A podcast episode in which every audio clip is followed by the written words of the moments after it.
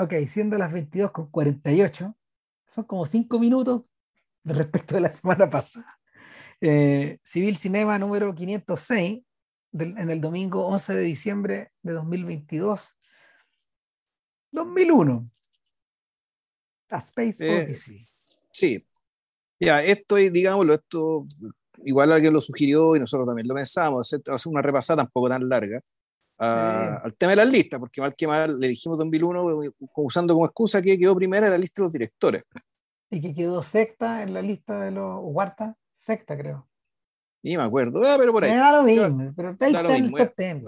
Está, ahí arriba, bueno, en la otra lista también. Esta película está en el top 10, fíjate, esta película está en el top 10, que yo me acuerde, mira, tengo el dato acá.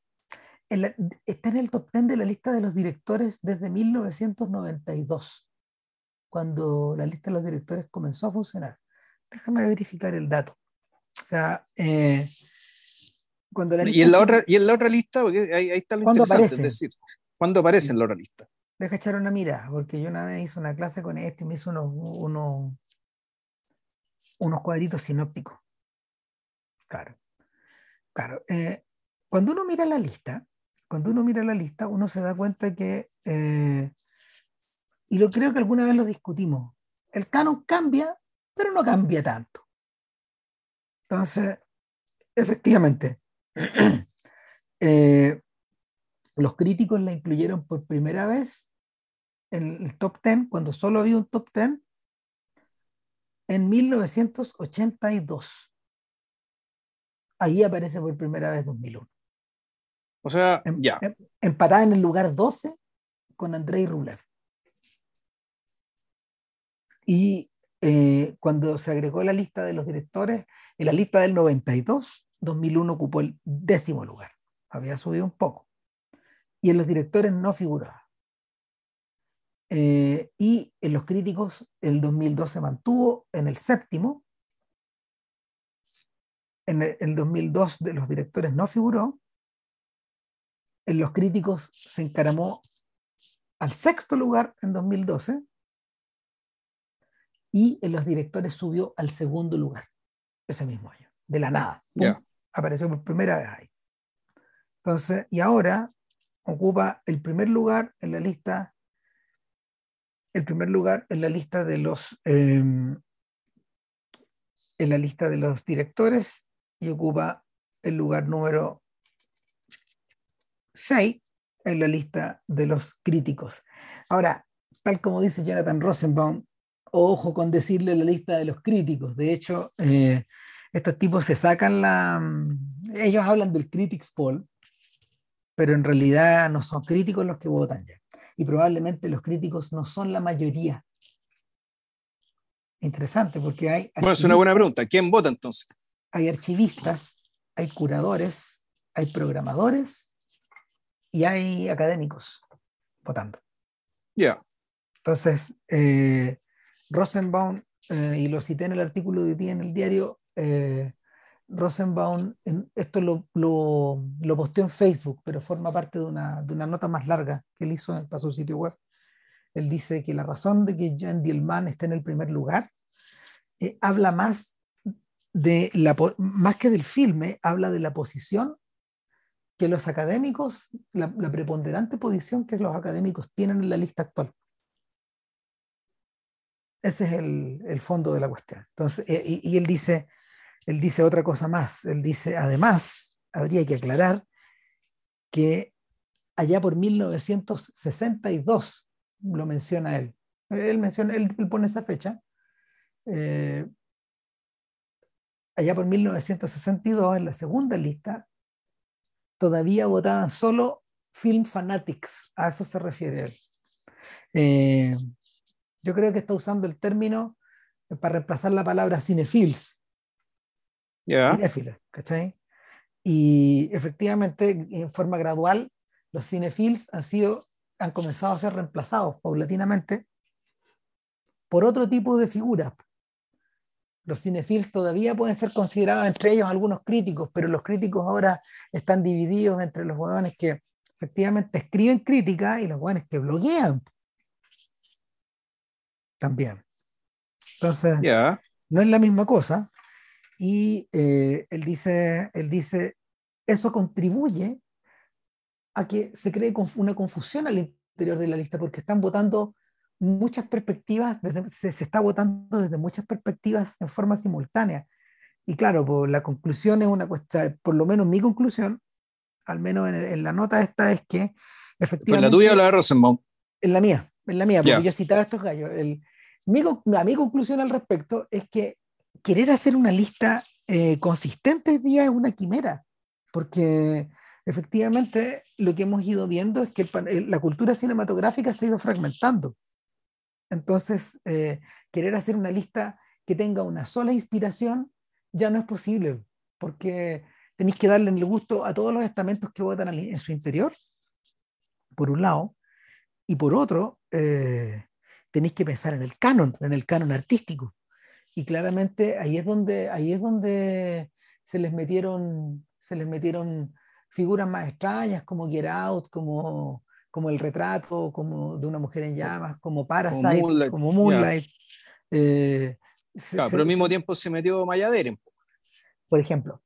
Entonces, bueno, aquí lo que pasa siempre, con todos estos cambios, y vamos a hablar de la naturaleza, el cambio es que siempre se gana algo y siempre se pierde algo. Siempre. Entonces, la discusión, la discusión es que, ¿qué pesa más? ¿Qué nos importa más?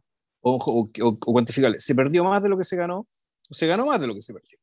Yo creo que, eh, mira, eh, continuando ahí con, con las opiniones, Glenn Kenny escribió un artículo en decider.com que era brillante y este bueno, este es bueno para escribir las cosas en caliente. Eh, Kenny dice en el artículo, ya, no se vuelvan tan locos, bueno, sí, o sea, primero que nada, Jan Dillman es una gran película, no güey. O sea, es una, es una muy buena película. Y a propósito de eso, cita un tweet de Sam Adams, que es un tipo de slate.com. Adams es un buen crítico. Y, y claro, eh, Adams dice una cosa fascinante al respecto. Él dice, puta, es muy buena noticia que Jan Dillman haya ganado, porque va precisamente en contra de todas las malditas tendencias de hoy día. O sea, Jan Dillman es una película que es imposible de secuelizar, por ejemplo, si uno quisiera, ah. o, de, o de serializar. No, no tiene tomas bonitas, no tiene personajes que te enganchen, no tiene algo, algo que se parezca a, a la posibilidad de, de, colgarse de eso para crear intellectual property.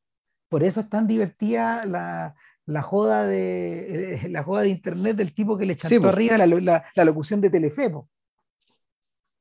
¿cachai? del canal Telefe argentino, que se lo celebraron todos, hasta Roger Cosa se cagó en la risa, porque, porque efectivamente, bueno, es muy divertido. sí, pues, y, le hizo un buen, y, le hizo un buen cinéfilo además, pues, un buen que cacha. Pues, Claro, y con la voz, con la voz Telefe, pues, maravilloso. Entonces, creemos en propiedad intelectual a propósito de Jan Dillman, las pelotas, pues no se puede. No, claro.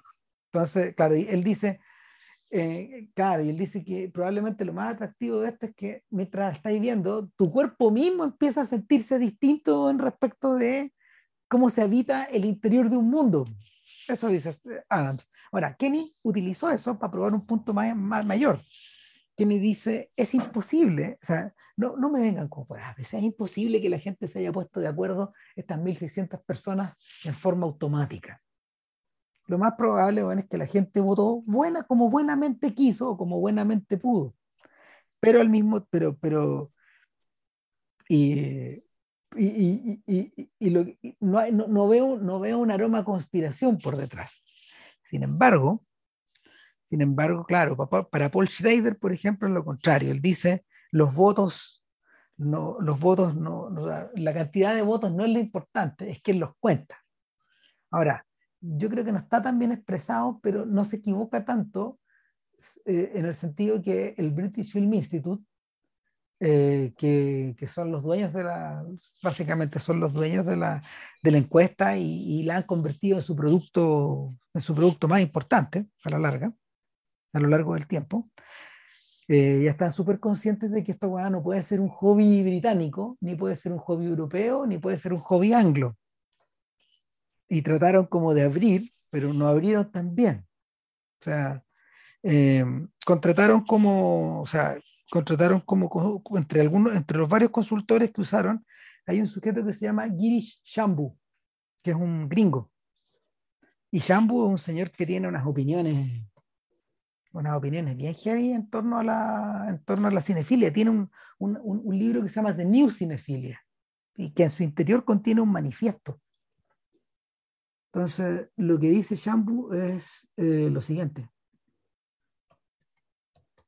Lo, ¿Cómo se llama? Lo voy, a, voy a leer unos extractos que están hechos efectivamente en girishshambu.net, por si alguien los quiere buscar. Manifesto for a New Cinephilia se llama. Ahora dice, escribí un manifiesto que se, por, una nueva cinefilia para el nuevo, para el nuevo número de Film Quarterly, que es una, es una revista para académicos. Muy antigua, muy antigua. El Quarterly creo que es británico también incluso.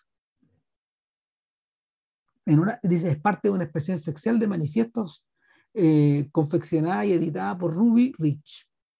Dice, los placeres en el corazón de la antigua cinefilia son predominantemente estéticos. La nueva cinefilia tiene una definición más amplia de placer. Valora la experiencia estética del cine, pero necesita y demanda más.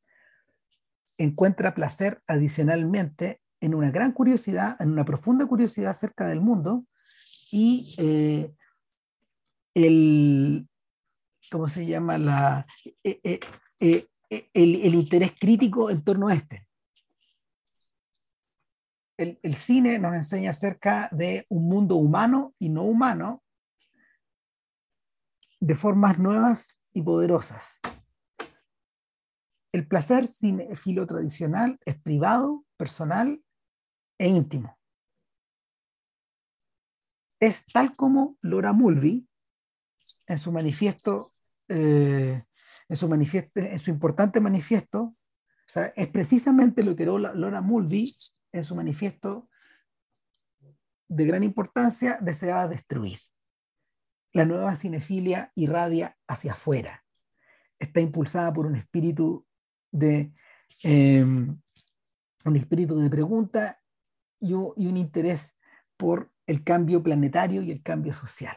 No es coincidencia que muchos cineastas que valoran la nueva cinefilia, mujeres, gente queer, pueblos originarios, personas de color, tengan un interés en el activismo y vean el cine como parte de un proyecto cultural activista más grande.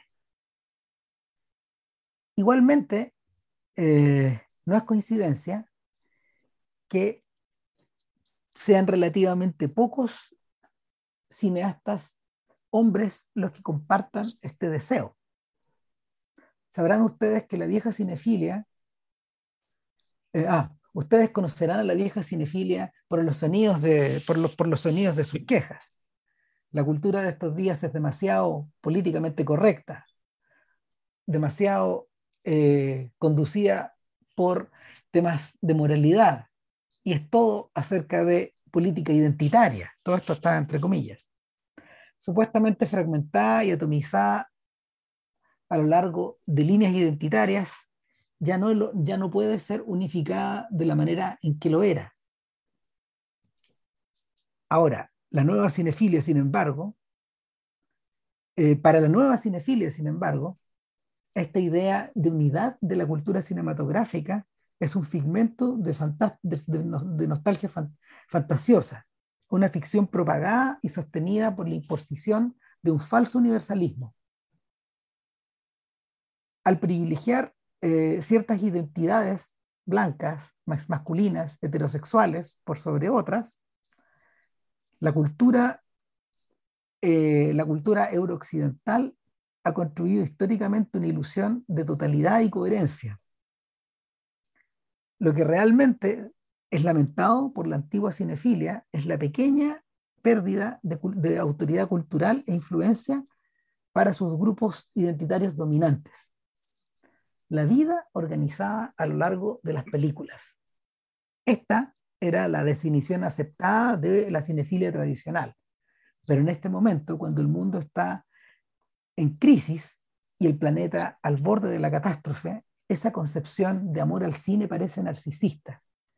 Lo que necesitamos ahora es una cinefilia que esté plenamente en contacto con el presente, con el momento global que le acompaña, que se mueva y viaje junto a él. No importa cuán ardiente y apasionado sea nuestro amor por este medio, el mundo es más grande, vasto y más importante que el cine. Ahí está el final del, del, de la cita que él extrae de este manifiesto más largo. Discuss. Shampoo es súper claro. Sí. Ahora, lo interesante es que Shampoo votó en la lista de eh, el 2012. Eh, y la lista del 2012 de Shampoo, eh, chuta, no era, no, no, era tan, no, era tan, ¿cómo se llama? No era tan encendida. Mira, esta es la lista de Shampoo del 2012. Voto Gabay, Belle de Jour, Las Damiselas de Roquefort, El Diablo probablemente, Dil C, que no la ubico, L'Enfance Nou, L'Enfance Noé de, de Piala. ¿Ya? Claro, una película que se llama The Golden Thread, eh, que no la conozco, Indria Matribumi de Rossellini, Love Streams, Torrentes de Amor, y Marnie. No. Chuta, no es una lista que esté muy en consonancia con lo que leímos recién. Bueno, lo que pasa es que efectivamente la cagada quedó en esta lista de ahora. Efectivamente, pues. Y bueno, algo pasó en estos 10 años. Yo, yo le contaba el día a mi familia en la cena de domingo que más o menos estaban ahí vagamente enterados del asunto, y yo también, un poco menos vagamente enterados del asunto, puta, le expliqué qué era lo que debía pasar, supuestamente. Pues para el 2012 dijimos, ya, ok, si en el cambio generacional, el ciudadano cae, cae, va a caer por vértigo, cosa que uno predijo, digamos, y efectivamente ocurrió. Pero esto nosotros lo conversamos en su momento. Esto va a ser, esto es básicamente una transición porque la próxima generación de, de críticos, digamos, la vez que aparezca, eh, va, va a ser el padrino claramente. Y era como, ya, esta weá es. Como cuando dice, ya, Brasil va a ganar el mundial, ya. ya, bueno. Y no, pues, le explico, y, la, y le explico que ya está cagada, que, que, aparece con primera película, mejor película de la historia, John Dillman, con este nombre eterno, y mis papás, siendo mi, mi papá siendo francófilo, francófono, no conocía la película. No, po. No, po. Y siendo mi papá, digo que ha visto mucha película, digamos, que eh, entonces, estamos hablando, claro, de un remesón importante, digamos que está en términos de uno, de quien gana la película, y dos, también la aparición de, de películas que dentro del, vamos a usar la, las palabras de Chambu, digamos, de, películas para, entre comillas, la nueva cinefilia. Eh, y aparecen muchas, pero a mí eso no me, para mí no me problema en absoluto, porque más que mal este podcast también se, ha hecho cargo de estas películas. Y este podcast yo creo que siempre ha sido un podcast, digamos, que estáis de buenos formados en la vieja cinefilia, digamos, que estáis, pero que básicamente por el hecho de estar relativamente atentos eh, y por el hecho de las pocas propias preocupaciones políticas que estáis, eh, nos hemos terminado metiendo con estas películas de lo que Chambu llama la nueva cinefilia y sin ningún problema. O sea, eh, de, hecho, de hecho, full disclosure, de Jan Dilman nos ocupamos hace como ocho años. por pura curiosidad al final también. claro. y el nombre que le puso Ram a esta weá, Primero el sitio callampero que teníamos, y después al podcast, y después a sí mismo, digamos, como persona pública a través de Twitter, Civil Cinema, eh, se trata un poco de eso. Claro. Lo que dice Shambu, esto del cine que sale hacia afuera. Claro. Pero que sale hacia afuera, nunca olvidando lo que lo, lo, que, lo que lo hizo lo que es, digamos. Entonces, por eso este podcast en ese sentido siempre ha sido bien, eh, ¿cuál es la palabra? Ecléctico. Y ecuánime. otro, ecuánime. Claro, porque, porque acá Shambu, acá Shambu en el fondo también eh, es interesante. Eh, eh, es interesante, en el tono que él adopta en el texto, él está adoptando el tono de la angustia y las influencias, pues no me hueven. Sí, ahora. está adoptando el tono blumesco, el, el, agón, lo tiene ahí. Y le quiere cortar el cogote a estos jugadores. En eso está, uno lo escucha, uno lo escucha y su, y, su, su, masculinidad heterosexual se sale por los poros. ¿Cachai? Lo, único que está cambiando es su etnicidad, pero Chambo entiendo que es americano.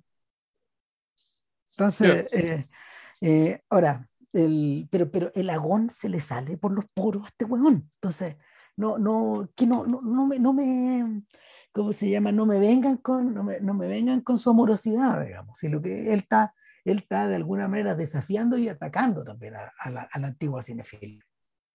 Sí, ahora, él ataca, la, pero una cosa atacar la antigua cinefilia y otra atacar a las películas objetos de su generación, creo yo. Es decir, las películas no dejan de tener su mérito, ¿cachai? Pero sin, eh, eh, las películas que hicieron bajo este otro paradigma, por decirlo de alguna manera, que se hicieron en una época en que básicamente, y digámoslo, eh, yo creo que lo que está diciendo Jambu en otras palabras es que eh, estas dos cinefilias se refieren a dos, a dos épocas, digamos, la época de la inocencia y la época de la experiencia. Y por inocencia estamos hablando respecto del, del, cine y la conciencia de su poder. Es, es, decir, en la medida que el... Y, y, ahí está, cuando habla de Lara Mulvey, efectivamente, Lara Mulvey, ¿qué es lo que está diciendo? Lara Mulvey parte la base de que el cine es tan poderoso que está ayudando a perpetuar cierta imagen de las mujeres que eh, no es justo que haya existido y no es justo que se perpetúe. Entonces, desde la conciencia, o sea, por, por, lo tanto, desde la pérdida de la inocencia respecto de lo que el cine puede hacer, puede decir y el impacto que puede tener en las miles y millones de personas, digamos, que lo consumen diariamente, es que surge esta forma de pensar. Que yo, naturalmente, creo que es correcta, que es cierto, es así. Ahora, a mí lo que me, me duele, digamos, del artículo de Chambú es que, que sin importar si tenga razón o no, lo que me duele es que eh, se esté hablando como si el cine tuviera hoy la misma importancia que tenía cuando escribió eh, el artículo de Lara Malvi. Ahí está, pues, esa es la nueva inocencia. Mira, en la medida que uno avanza, eh, en la medida que uno retrocede y retrocede para atrás. ¿Hacia dónde más va a retroceder, Ram? 80 años para atrás. Eh, ya, bueno. Los buenos ya. se, ya se dan cuenta de ese poder. O sea, el, ¿qué sino, qué, qué sino eh, el, todas las alocuciones de Bertrand Tavernier en dirección de eso, cuando él describe, cuando él describe eh, la pasión que él siente ahora de anciano, cuando él habla en este, en este documental sobre el filme, los filmes franceses, la pasión que él siente ahora de anciano respecto del el cine que Cayer du Cinema condenó en su, en su juventud. Él, él, habla de Julien Duvivier, habla de André Callat, habla de un montón, habla del cinema de papá.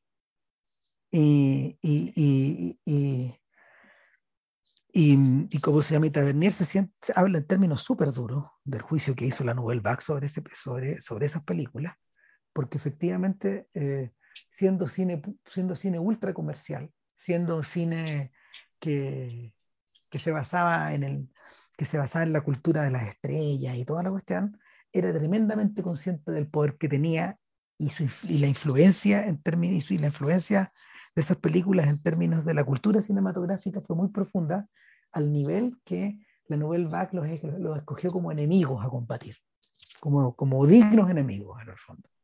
Entonces, el, efectivamente, efectivamente estos gallos entendían ese poder y lo usaron a, lo usaron a placer. O sea, de lo contrario, eh, de lo contrario, desde ahora en el siglo XXI no estaríamos tan obsesionados todavía por, cierta, por ciertos patrones, por ciertas estructuras de historia, por ciertos viajes del héroe cinematográficos que se repiten y se repiten y se repiten de la misma forma que, que, o sea, perdón, eh, estimulando que gente como Alan Moore, por ejemplo, digan, corten con el agua a los superhéroes, hasta que no nos saquemos los superhéroes de encima, no vamos a entrar espiritual y artísticamente en el siglo XXI. No, nos vamos a entrar nomás. Y a lo mejor no entramos o sea, más. O sea, masivamente no. O sea, ahí, no, efectivamente, el hecho que se haya escogido 2001 y el hecho, de, me estaba fijando en la lista, el hecho de que por mucho tiempo la película de Tarkovsky más importante era Andrei Rublev. O sea, mejor, más que más importante, perdón, la, la que estaba más arriba, ¿cachai? la que era parte del canon. Y sin embargo era el espejo. ¿Por qué? ¿Por qué? ¿Qué bueno, está pasando? Claramente, el, eh, y el hecho de que 2001 esté en realidad, esté puta diciendo que el, el, siglo XXI en realidad, el, siglo XXI empezó con películas como esa. Es bien posible. O, el tema es que el siglo XXI todavía no se entera, digamos. Pero... Y a lo mejor nunca se va a enterar, si es lo que, es lo, es lo que, es lo que discutíamos, es lo que discutíamos acerca de, de Godard. ¿Por qué yo tenía, cuando vi esas películas de los 80, por qué yo tengo la sensación de que nunca, el, el resto del cine nunca lo atrapó, nunca lo pilló, se arrancó para siempre nomás? Porque no estamos todavía ahí. El resto de los Juanes no están todavía. Se han tomado lecciones, se han tomado algunas lecciones guachas, digamos, pero, pero, pero para todos los efectos, eh, Godard está igual que Bach eh, allá por 1790. ¿Cachai? Está esperando que alguien compre el pescado, la carne, weón, envuelto en la partitura. Esperando que, esperando que aparezca Félix Mendelssohn, pues, Claro. O sea, que, y, que, y, que lo, y que lo restaure en el fondo 50 años después, no sé bien, quizás cuántos años van a pasar. Mira, al respecto, eh, hay harta gente que ha tuiteado, pero yo creo que lo más impresionante que, que leí me lo mandó Marcelo Morales, el director de la Cineteca Nacional. Marcelo me mandó... Eh, Ilustre colocolino. Sí, no, fino, colocolino de fina estampa. Bueno, Marcelo me mandó unos tweets de, Martín, de Fernando Martín Peña, el archivista y, coleccionista de películas y crítico de cine argentino. Y en el fondo es un post más largo a lo mejor. No, yo no, no sé si sí, no sé, me parece que sigo Martín Peña en Facebook, no sé, pero esto está sacado como de un, de un, texto más largo, como que lo fue pegando. Entonces, el texto se llama UFA con la lista. Está hueando con la UFA, con, con, el, con, el, con, los estudios, con los estudios alemanes. UFA con la lista. Dice, pasada la ira inicial, lo que me quedaría por decir sobre la lista de S y S es obvio. El orden de mérito no me mueve un pelo realmente. Y no comparto lo que dice Paul Schrader, otro enojado, sobre Jan Dillman. La visibilidad del cine hecho por mujeres es imprescindible, y más aún que la proporción de realizadoras crezca. Mi enojo pasa por otro lado, por lo que creo un retroceso en la cinefilia que la lista representa. Lo que me enoja es la derrota del gran aporte francés a la apreciación crítica, desde Deluc para acá, que fue la valoración de lo específicamente cinematográfico en la producción industrial. Esta valoración fue retomada famosamente por Caillé en los 50 y consolidó una tensión en la cinefilia entre cine de género e industria y cine de autor chiquitito que siempre me pareció saludable. En esta lista, salvo por Hitchcock, el cine de género recibe un golpe mortal. Y así, la cinefilia retrocede a los tiempos en que Hawks era un placer culpable. Es una cinefilia de festival, de tribu, que quiere creer que el cine es solo una cosa y que se avergüenza de su potencial como espectáculo. Y es una cinefilia que se avergüenza también de la rara condición del cine como arte popular masivo, que ya no tiene, pero supo tener. En parte esta lista representa, como era evidente que ocurriría, una cinefilia de tablet y celular. Pero esa es otra cuestión. Nada, el resto es silencio, loco. Yo creo que tiene razón. O sea, sí, tiene razón. Ahora, yo y la otra que tengo es que el, yo estoy de acuerdo con la apertura, volvemos a, a, otros temas, a otros géneros, a, a otras identidades sexuales, otras razas, todo lo que quieran, digamos. Lo que sí, de lo que soy particularmente sospechoso es de la, de la canonización tan temprana de películas eh, de manera tan inmediata. Porque las dañáis, po.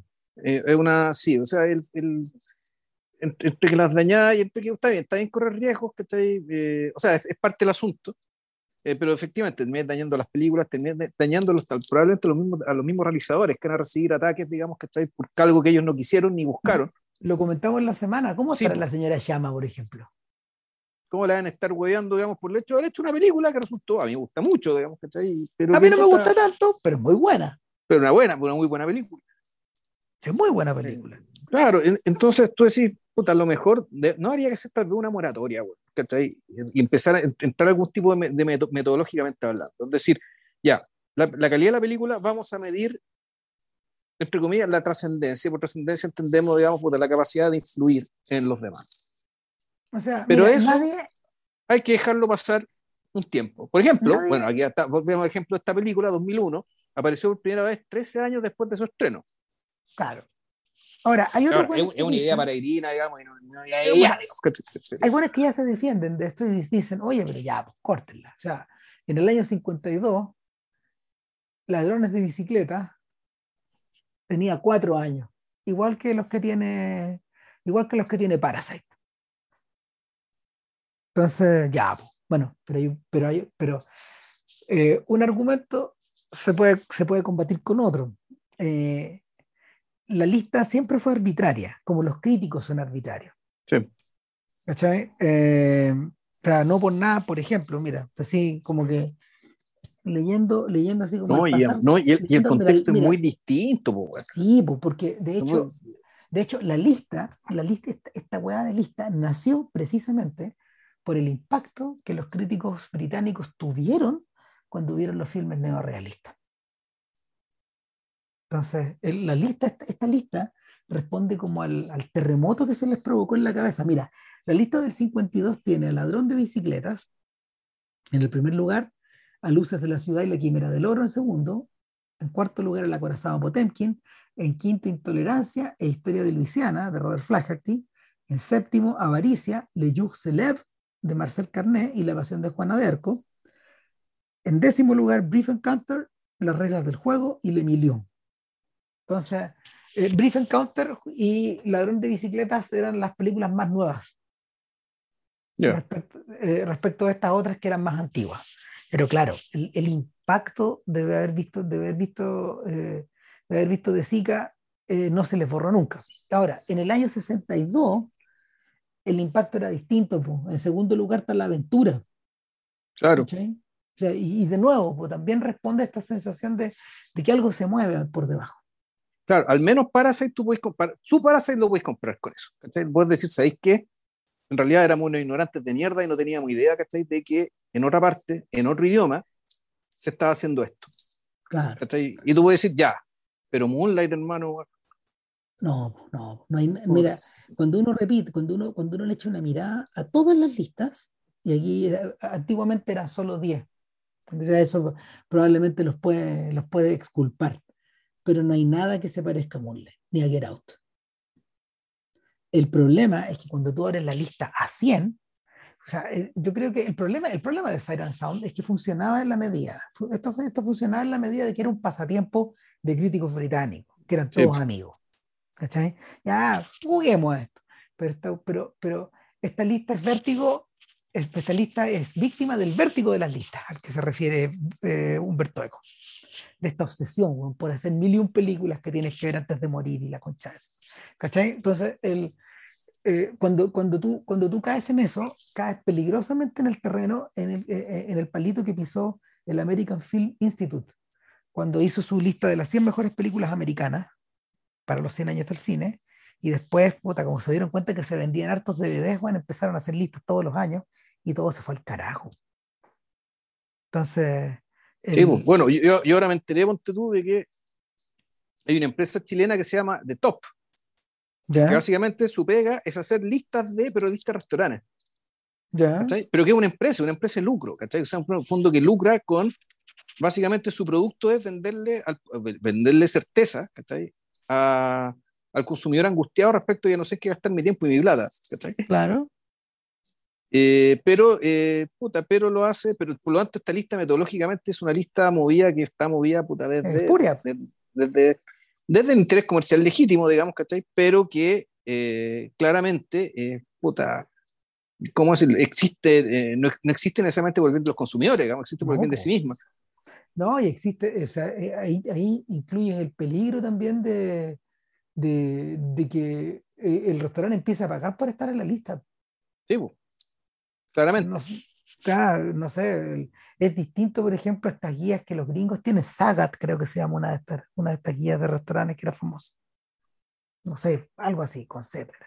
Bueno, y la Michelin también, porque que, que, también, que también funciona así, pero, pero resulta que como son, como es, amb, amb, ambas, ambas empresas son, son, son decanas en esta cuestión, ellos adoptan ciertas salvaguardas, aunque me da la sensación de que a lo largo de la historia igual tiene que haber sido manoseado.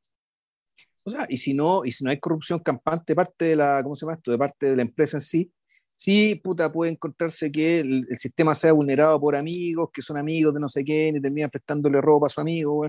Mira, donde, donde yo, a propósito de eso, donde yo más tengo la sensación de que la cosa está media extraña con, con, con, el, con, con, el, con la Siren Sound, eh, eh, pero esto, esto, es una pura tincada finalmente, es la manera, no en que contaste los votos, como dice Schrader, sino la forma en que eh, elegiste a quién votaba. ¿A quién votaba? Claro, entonces, eh, entre el, el, correo de las brujas está diciendo que Shambu y los otros tipos que, que armaron como su, que, que, armaron, que armaron los criterios, ponte tú, no sé, pues tenían, te, te, te, te, situaban como un, te tenían mapeado en términos identitarios para que tú votaras o para hacerte la invitación. Entonces, efectivamente, tal como pasó en el, eh, como pasó en el, en el Festival de Sundance, eh, hace unos años atrás, donde se tomó, cuando se tomó una revisión radical.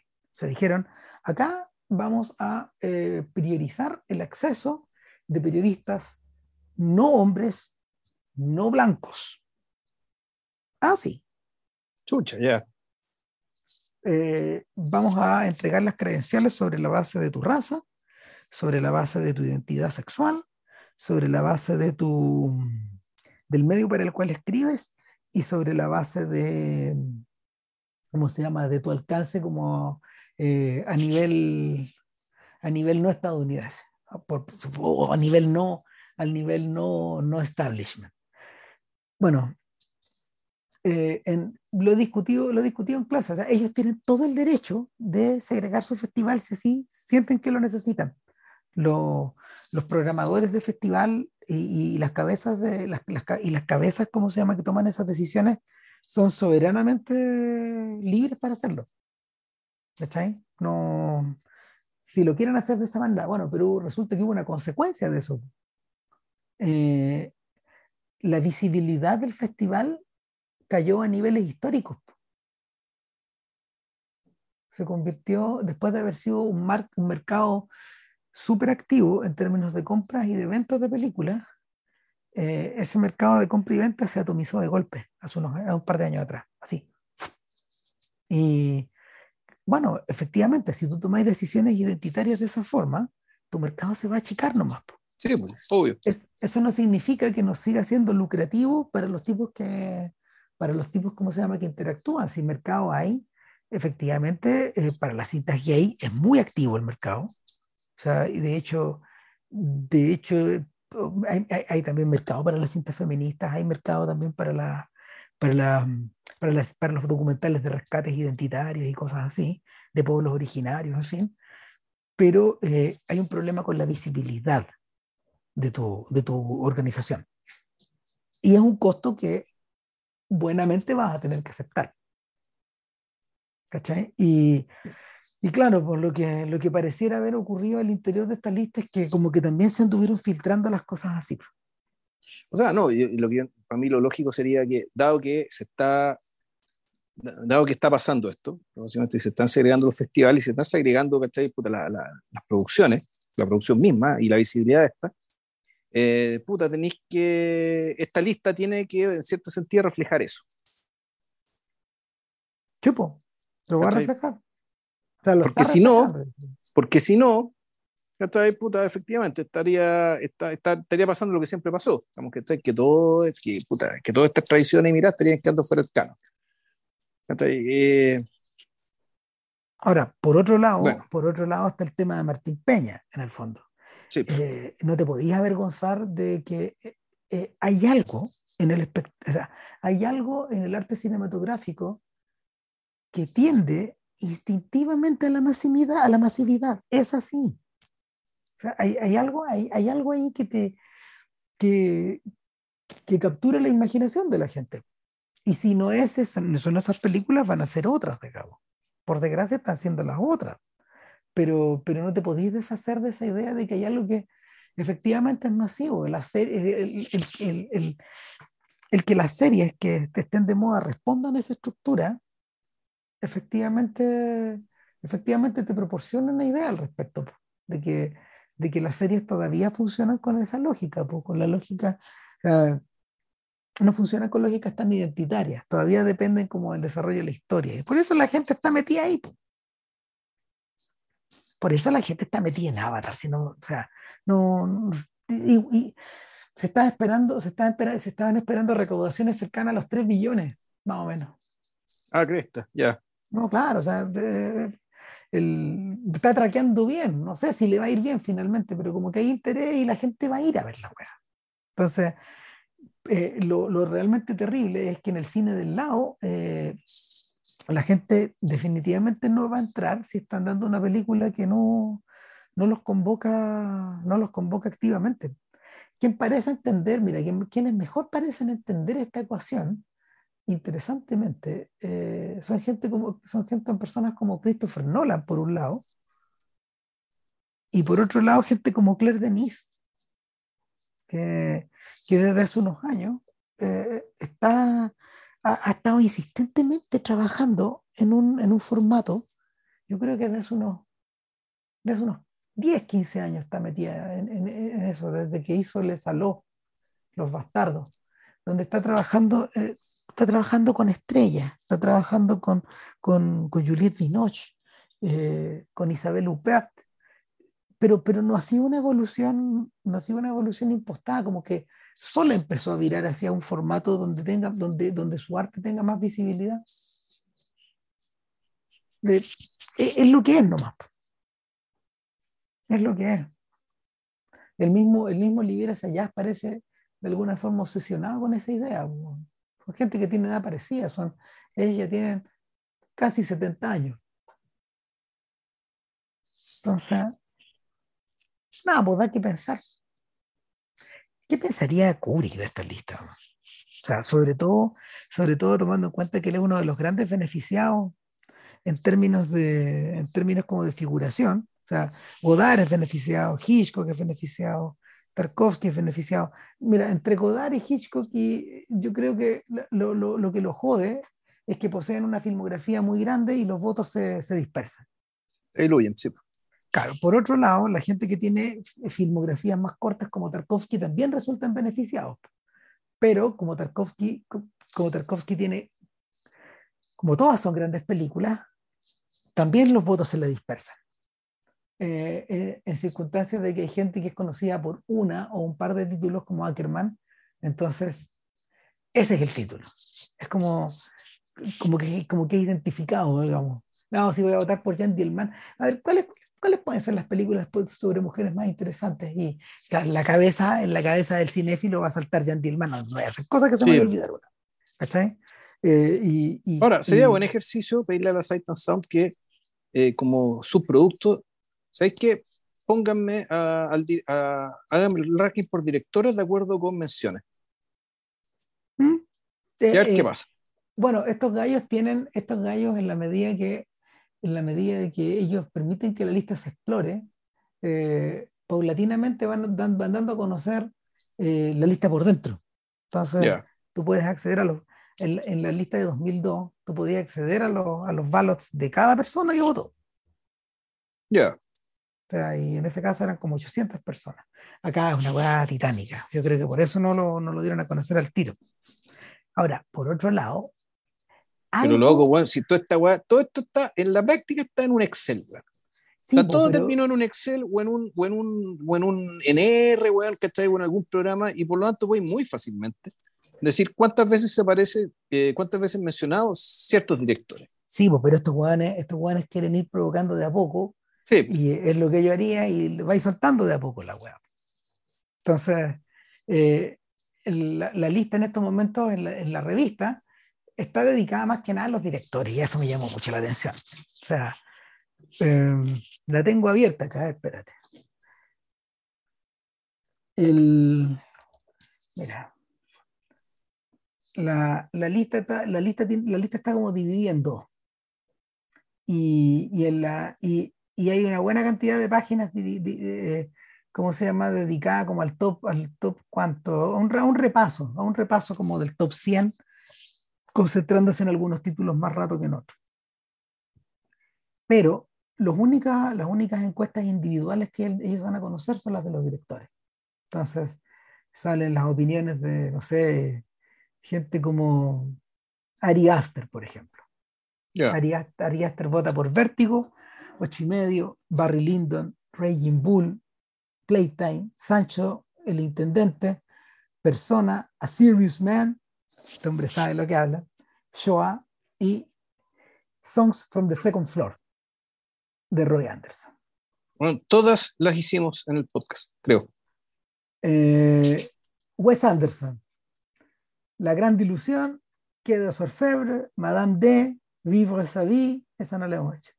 The Man Who Loved Women, no, tampoco la hemos hecho. Lulú de Pialá, Vagabond, Olivier Olivier de Agnieszka Holland, It All Starts Today, mira, ese es un homenaje a ti, Vilche. San Consul Exactamente. Kings and Queen. ¡Lo hicimos!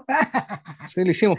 Claro, la lista de Sayas. 2001, eh, El Evangelio según San Mateo, El Gato Pardo, L'Argent, Andrei Rublev, Napoleón, The Iron Horse, de John Ford, Playtime, La Règle du Jeu y La Maison de Bois, de, de. Esto ahí está haciendo trampa, porque La Maison de Bois es una serie. Ya. Es una serie de televisión. Pero bueno, ¿quién, quién se va a preocupar estos días? Eh, bueno, a, lo mejor salió como, a lo mejor salió como película la web, pero bueno. No, no, no, no, no, son como ocho horas, no, nunca fue ah, como película. Nuri y Ceylan. El espejo, Andrei Rublev. Así. Ya, Tokyo, tiro, Story. Tokyo Story, El condenado a muerte se escapa, Vergüenza de Bergman, L'Eclise de Antonioni, A través de los olivos, La muerte del señor Lazarescu, Vive l'amour, Stranger Than Paradise. Bonita lista. Eh, así, otra cualquiera, así. Em, eh, Teres Davis, Singing in the Rain, Kind Hearts and Coronets, esa te he dicho que la tenemos que hacer. Shane, de George Stevens, The Happiest Days of Your Life, de Launder, que debe ser un, realizador británico, The Pajama Game, eh, ese también es de podcast, Young at Heart, que es una película de Doris Day, All About Eve, Possess, de, de John Crawford, con John Crawford, Carta a Tres Esposas, de Mankiewicz, y The Pumpkin Eater, de Jack Clayton. Es muy británico él. Se pasó. Eh, Alejandro González Iñarritu, el gurú. La, Virgen de Guadalupe del cine. Le Gugu. Ese es un chiste interno, perdón. Ya. Eh, Andrei Rublev, el árbol de los suecos, You the Living de Anderson, sí. La aventura, Ordet, Playtime, Persona, Le Mepris, El discreto encanto de la burguesía, La Dolce Vita. Igual buena lista. Buena lista. No, buena lista, buena lista.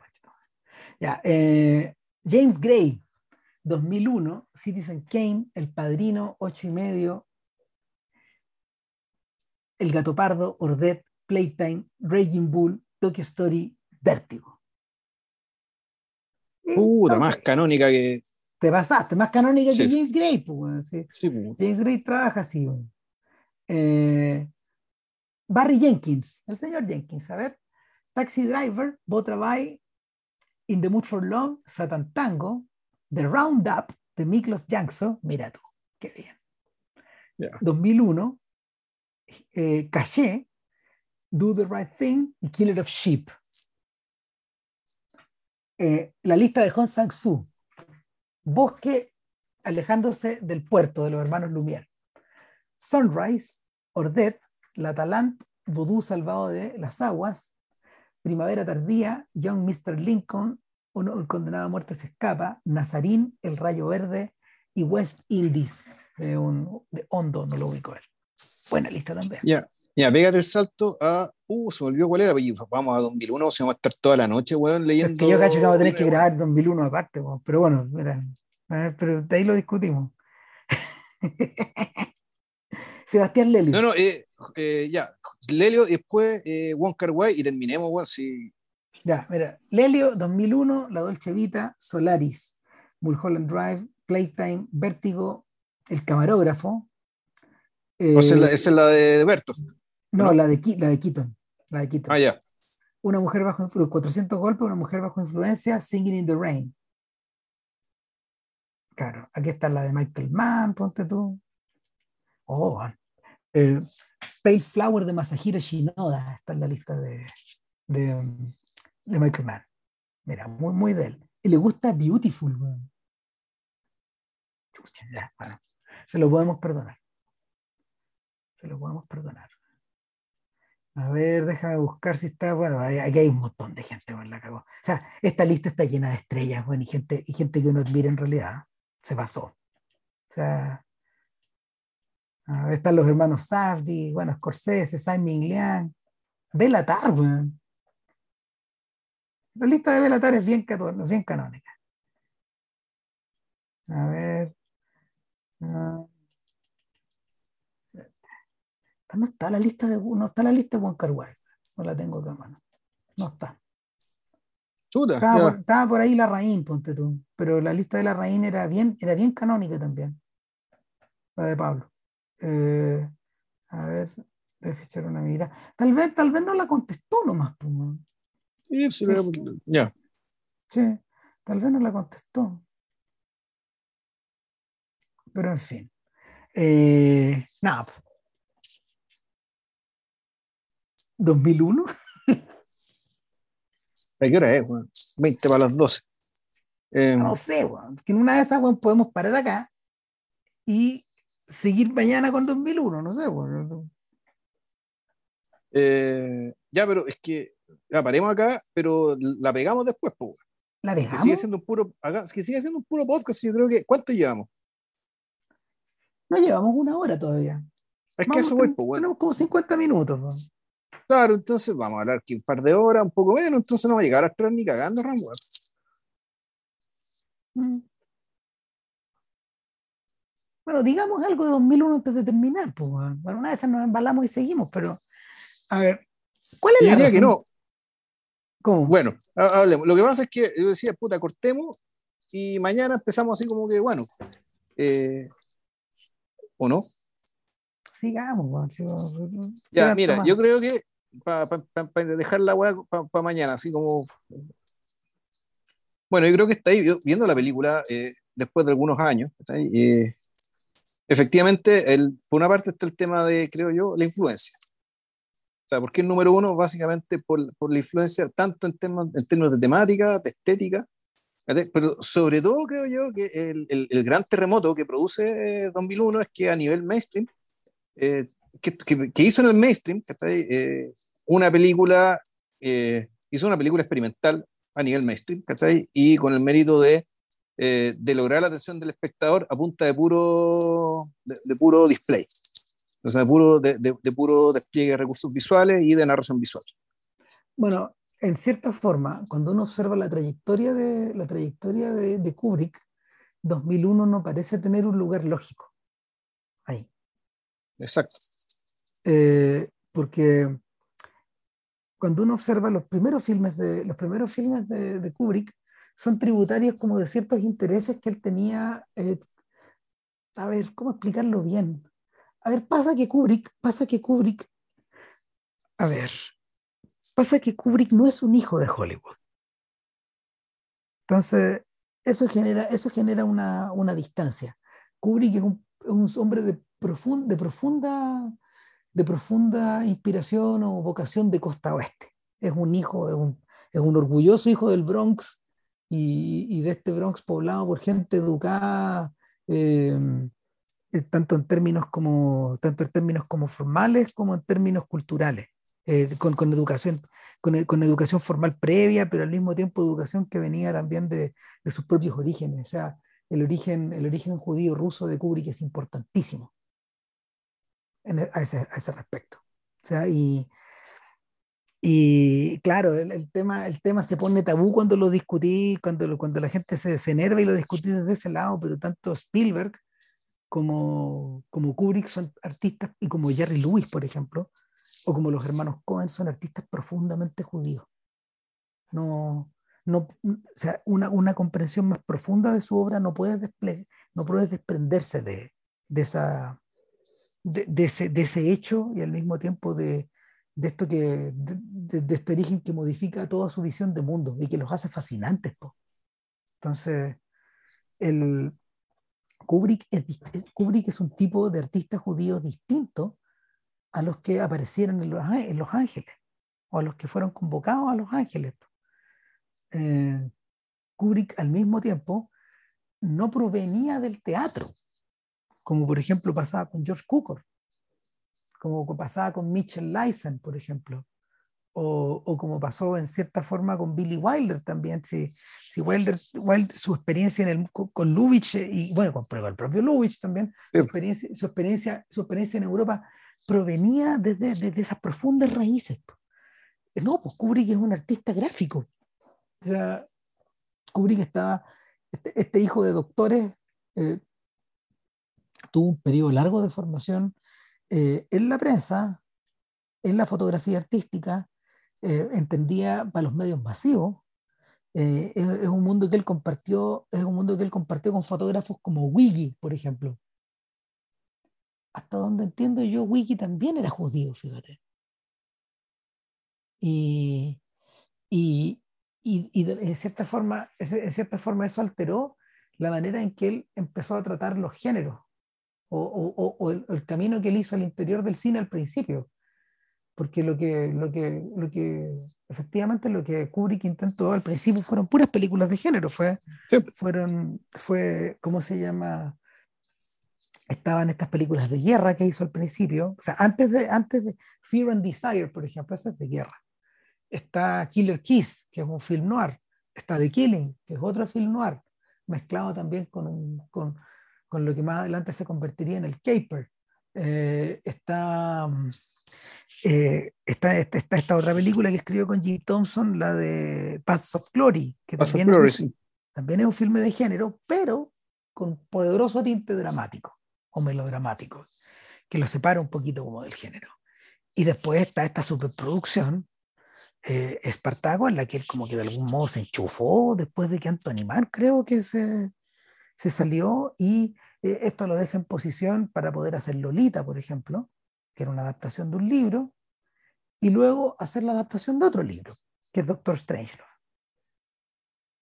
Entonces, eh, es en ese punto donde Kubrick tiene el control, es un artista conocido, es un artista joven, y sin embargo toma dos decisiones.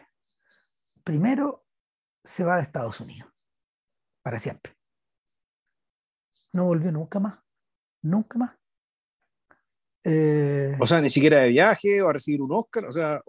No, pues, entiendo que nunca más volvió. O sea, en el, habría, que, habría, que, habría que chequearlo mejor. Pero o sea, ni el funeral de sus papás, ni una wea. O sea, no sabría decir, pero nunca volvió a trabajar ahí, por ejemplo. Eso te lo puedo asegurar. Nunca volvió a trabajar en un estudio, en un estudio cinematográfico. No era una criatura de Los Ángeles tampoco. Aparentemente no le gustaba la ciudad. Ah, eh, no era una criatura que, no era una criatura que, que, se, que se deleitara viajando tampoco. O sea, eh, en ese sentido, como que su acorafobia colaboró para que, y su miedo a, la, a los aviones, colaboró como para que se estacionara en, en Londres y en las afueras de Londres y fuera muy feliz ahí, o relativamente feliz, o, que no lo hueveara nadie, digamos. Y, y, también cabe la posibilidad de que yo, me, da la sensación de que como, como Cristian, la, la, la esposa de Kubrick, era una persona, e, e, ella, ella, una, ella, es una alemana, creo, eh, o, o, británica, me, me, confundo, pero no era, claramente no era estadounidense. Y probablemente eso o sea, fue una oportunidad como para, para que Cristiano estuviera lejos de sus raíces en el fondo. Y, y, hasta donde entiendo yo, las hijas de Kubrick no crecieron en un ambiente cinematográfico tampoco. Y, y lo que había al interior como de la, de, la casona, que, eran, que es, una, es, una casa, es una casa que tiene como dos volúmenes, según, según las descripciones, eh, eh, el lugar donde él trabajaba, este galpón donde iba, donde iba León Vitali a trabajar, eh, efectivamente, efectivamente era como un galpón, o sea, tenía, los baños eran urinarios, los urinarios eran como para hombres, no, no, no, no está diseñado para una, para una operación, para una operación muy grande tampoco, bien alejado. Entonces, es en ese punto donde, donde Kubrick empieza, parece que Kubrick empieza a trabajar en Estados Unidos en, en 2001, pero la producción rápidamente lleva a Inglaterra. Y, y, y, la producción de la película demoró años de años. Fueron cuatro años. Mucho tiempo. Es súper inusual, pues. la gente no trabajaba tanto tiempo en las películas. No estaba ahí tanto rato metido. Howard Hawks, por ejemplo, un tipo que tenía, eh, periodos largos al interior de su, carrera, de su carrera donde o él trabajaba en algunas weas o estaba dedicado a correr autos y otras weas, pero nadie se enamoraba tanto trabajando en una pura cosa. Chaplin es, la otra persona que podríamos, a la que le podríamos achacar ese nivel de perfeccionismo. Abel Gans en algún momento. Pero Kubrick parece haber entendido que de ahí para adelante podía, podía tomarse todo el tiempo que quisiera en el fondo. o, o, sintió que era necesario. No dejaba nunca de trabajar, que será la otra weá, digamos. una de las cosas que, una de las cosas que le, le dolía profundamente a Kubrick era esta sensación de que, de que esa, esa sensación ambiente de que, que, se creaba de que él era poco productivo.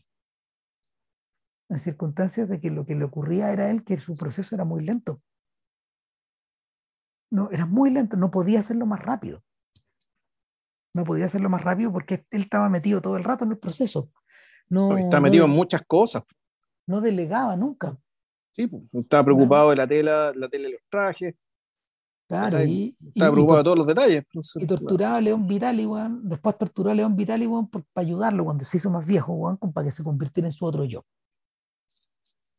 Y a, y a Jan Harlan también, que es ese otro personaje sufriente en silencio, el cuñado. Ese es el otro weón que ha sufrido en silencio también.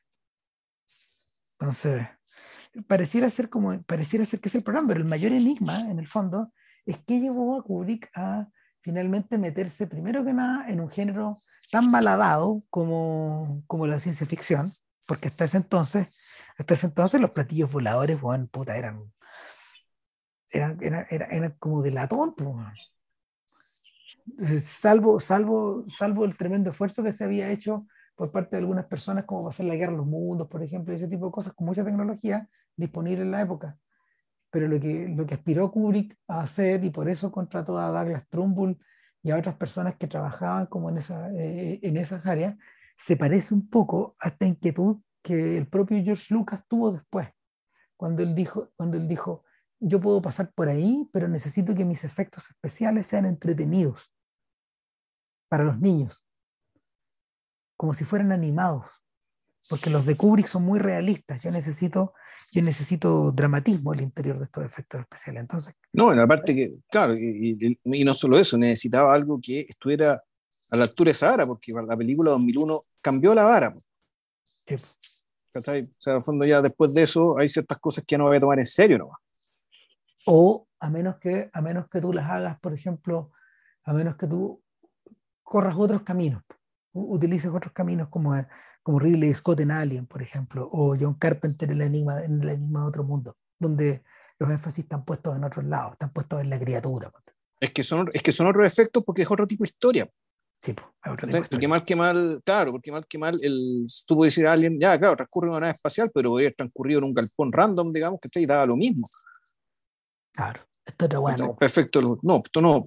Pues esto se trata, esto se trata de de dar cuenta de, de esta realidad que, eh, que era nueva, pues, el hecho de que lo que nosotros conocíamos como cielo en realidad no existe, sino que está el espacio. Y el espacio tiene ciertas características, suena y no suena de cierta manera. Se ve de, se ve de cierta manera. Es interesante que 2001 surge en el mismo instante en que al otro lado del globo, Gene Roddenberry, eh, que era un, era un, hombre que había trabajado en televisión hasta en Western, hasta Western había hecho Roddenberry, eh, es, es como se llama, consigue vender, consigue venderle a, los estudios de Silu, a los de Lucille Ball, la idea de una, un drama espacial, un drama espacial con un viaje, un Star Trek, como él lo llamaba. Y, y, el, y lo, las motivaciones de Roddenberry son completamente opuestas a las de Kubrick. Él no deseaba un, él no deseaba una, una, una, recreación plausible. Él necesitaba que sus efectos especiales fueran funcionales a la, a la exploración espacial, pero también a una intuición que Roddenberry tenía, y era la importancia de la identidad eh, en el futuro. Entonces Roddenberry, por ejemplo, necesitaba que su elenco fuera multicultural, algo insólito. No, pues en el fondo era, era pensar en el futuro Sí, el futuro que imaginamos va a ser un futuro eh, igualitario en estos términos. O sea, y te va a tener que hacerlo, digamos, ese es el futuro. O sea, lo único, lo único que a lo mejor, lo único que a lo mejor se quedaba un poco corto Roddenberry era en que efectivamente por temas como por temas como de espectáculo no podía, no podía meter tantas mujeres en sus tramas. ¿Cachai? Solo, solo había espacio para la teniente Uhura, que era, que era, ¿cómo se llama? Que era una actriz afro y era mujer. ya, ya, contenía dos de estos elementos al interior del puente. Eh, en algunos casos habían, ¿cómo se llama?, otras personas, pero que entraban y salían y como que la localización de las mujeres en esa historia en realidad no, no, están, no estaba lograda. Pero sí, por ejemplo, tuve espacio para incluir de frentón una persona que no era humana, como Spock. Claro. Claro. Y lo cambió todo. O sea, es interesante que se produce eh, en el mismo lapso de tiempo, porque, porque Star Trek comienza a producirse el año 65, eh, empieza a rodar el año 65 y termina de rodarse el año 68 cuando se estrena en 2001. O sea, eh, eh, eh, hay una especie como de hay una especie como de, de, de, coincidencia, de coincidencia en el tiempo, pero con, con, intereses como medio, con intereses, con intereses divergentes, pero también unificados por esta idea del, del progreso, del cambio, no sé. O, o, también, claro, de, y la posibilidad, la posibilidad que te abre, ¿cachai? De qué pasa, cómo serán las historias, ¿cachai? De aquello que ocurra en tal periodo. O sea, ¿qué tiene sentido en aquel, qué tendrá sentido en aquel entonces y qué tiene sentido ahora? Decir.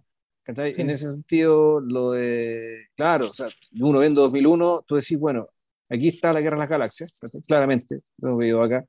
Eh, claramente también está acá lo que después va a ser el tema de, de Blade Runner.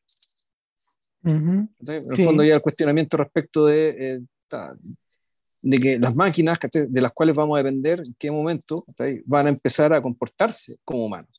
Ahora, si te pegáis. ¿Y qué va a pasar cuando eso ocurra? Si te pegáis el salto para adelante, en Interstellar todavía está 2001 y en esta película de. Sí.